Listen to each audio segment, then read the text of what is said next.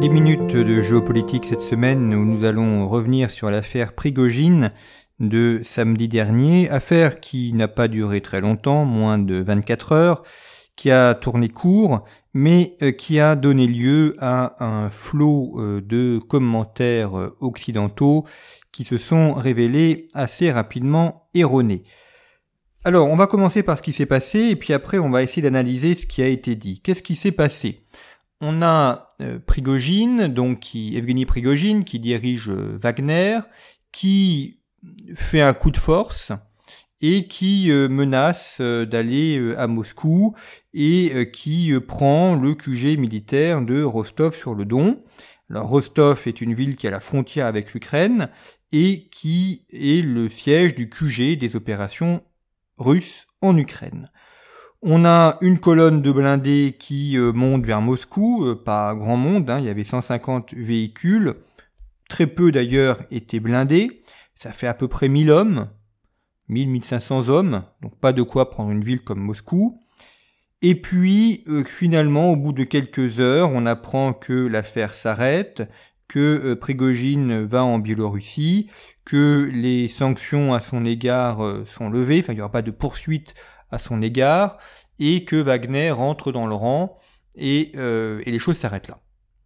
Bon, donc on est davantage dans une comédie, dans une farce éventuellement, que euh, dans un coup d'État. Et ce qui est très surprenant, c'est le décalage entre ce qui s'est passé et les commentaires occidentaux qui ont eu lieu. C'est-à-dire que, encore une fois, des personnes ont projeté leurs idées sur des événements et ont voulu voir dans les événements les idées qui étaient les leurs. Donc on a lu ici ou là que c'était un coup d'État, que Prigogine tentait un coup d'État comme en 1991 ou comme il y avait eu coup d'État en 1917. Alors il est vrai que Vladimir Poutine, dans son allocution de samedi matin, euh, évoque un coup d'État, enfin il évoque le coup d'État de 1917. Mais Prigogine n'a jamais tenté un coup d'État. Il n'a jamais directement attaqué Vladimir Poutine. Prigogine s'en prend au ministre de la Défense et au chef d'état-major des armées qui aujourd'hui dirige les opérations en Ukraine. Prégogine s'en est pris à l'état-major. C'est l'état-major qui l'a dans le collimateur, ce n'est jamais Poutine. Or, on a vu un flot de commentaires expliquant que Poutine allait être renversé, que l'armée allait se soulever, que on allait avoir euh, la guerre civile, et euh, encore une fois, les, gens ont, commenté euh, beaucoup trop vite, sans prendre le temps de recul et sans prendre le temps d'analyser les choses. Il faut là aussi voir ce qu'est Wagner et voir ce qu'est Prigogine. On a consacré à conflit de nombreux articles sur le sujet, notamment dans le dernier numéro, il y a un très bon article sur Wagner qui est réalisé par une personne qui étudie Wagner depuis longtemps. Wagner a été créé en 2014 et Wagner est une société militaire qui n'est pas une société militaire privée. Ce n'est pas une SMP à proprement parler, c'est une société militaire qui a été créée par le ministère de la Défense russe, qui est financée par le ministère de la Défense russe. Donc qui est financée, qui euh, reçoit également de l'armement et des pièces de rechange de la part de euh, la Russie. Et Prigogine n'est pas le créateur de Wagner, Prigogine est celui qui a été mis à la tête de cette administration. Le but de Wagner, c'était de mener des opérations un peu vigoureuses, de manière à ce que les morts soient comptabilisés comme morts de Wagner et non pas comme morts de l'armée russe. C'était aussi une manière de faire porter le chapeau de problèmes éventuels sur Wagner de manière à décharger l'armée russe d'une image négative. Mais Wagner a toujours opéré en lien avec le ministère de la Défense. Donc Wagner est une création du ministère de la Défense et Prigogine est une création du ministère de la Défense également. Donc ce n'est pas du tout un opposant, ce n'est pas du tout un, coup d'État qui a été euh, lancé, pas du tout. On On a pu lire ici ou là également que Prigogine aurait reculé. Il n'a pas reculé, il n'a jamais eu la volonté de prendre Moscou. Ce n'est pas avec 150 véhicules et 1000 à 1500 hommes que vous prenez une capitale. Quand on fait un coup d'État, on ne fait jamais un coup d'État dans une ville de province. Les coups d'État se font dans la capitale, si on veut véritablement prendre le pouvoir. Sinon, euh, ça ne fonctionne pas. Donc, il n'y a pas eu de volonté de coup d'État, et donc il n'y a pas eu échec. De la même manière, on constate qu'il y a eu très peu d'images sur Rostov. Donc on a annoncé une prise de contrôle euh, du QG militaire, ce qui aurait pu être extrêmement euh, dangereux puisque c'est comme c'est là que sont donnés les ordres pour le conflit en Ukraine. Si jamais le QG était pris, eh bien plus aucun ordre n'aurait été donné et donc le théâtre d'opération aurait été euh, particulièrement ennuyé pendant les deux jours qu'a duré cet épisode mais euh, nous n'en sommes pas là. En fait, il y a eu très peu d'images, donc on ne sait pas vraiment ce qui s'est passé. Est-ce que le QG a réellement été pris ou est-ce qu'il y a eu des personnes devant le QG ou est-ce que Prigogine est entré dans le QG En fait, on n'en sait rien.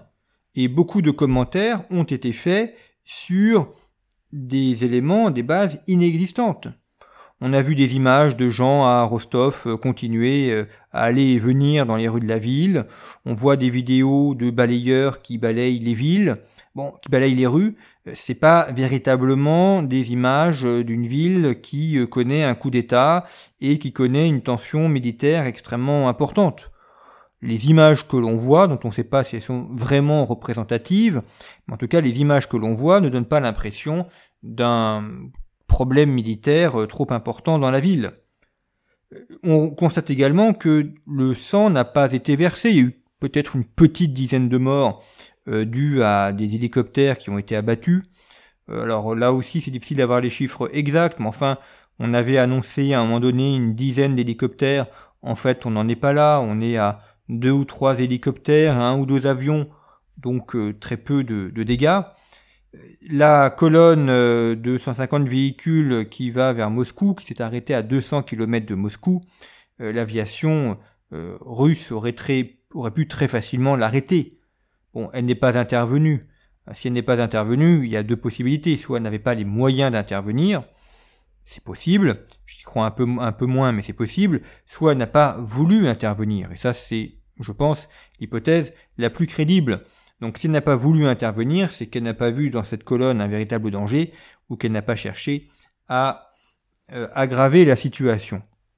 En fait, tout cet épisode montre deux choses.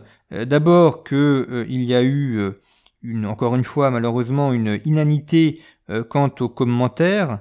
Alors c'est un peu le problème des chaînes d'information en continu où il faut commenter minute par minute sauf qu'on ne sait pas ce qui se passe. On a très peu d'informations et donc ça ne prend pas le temps du, recul et de l'analyse. On a voulu y voir euh, le renversement de Poutine, euh, l'effondrement de l'armée, euh, une guerre civile. En réalité, tout cela n'a pas eu lieu.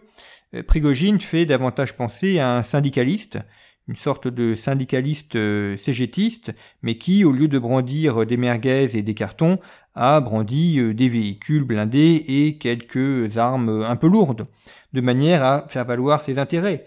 En fait, l'enjeu était la réintégration de Wagner dans l'armée officielle. Cela fait plusieurs semaines que Wagner n'est plus sur le front. Wagner a été utilisé pour la prise de Bakhmut. Wagner a beaucoup souffert mais a fini par prendre Bakhmut. Mais depuis plusieurs semaines, Wagner a été mis en caserne et l'enjeu était la réintégration de ces soldats dans l'armée avec un contrat officiel de l'armée, avec une solde de l'armée, et euh, se posait également la question de Prigogine. Donc Prigogine a probablement cherché à défendre d'abord ses intérêts, peut-être d'avoir un peu d'argent pour qu'il n'avait pas reçu, à euh, s'assurer que ses hommes seraient bien traités, euh, mais c'est tout. On est davantage dans une revendication syndicaliste que dans une, que dans une volonté de coup d'État. En tout cas, les commentaires euh, qui ont été faits, qui sont des commentaires euh, rapides, euh, ont montré qu'il y a un problème de manière majoritaire dans les médias quant à l'analyse de cette guerre en Ukraine. Comment penser aussi que les services de, renseignements russes n'étaient pas informés? Alors est-ce qu'ils ont laissé faire?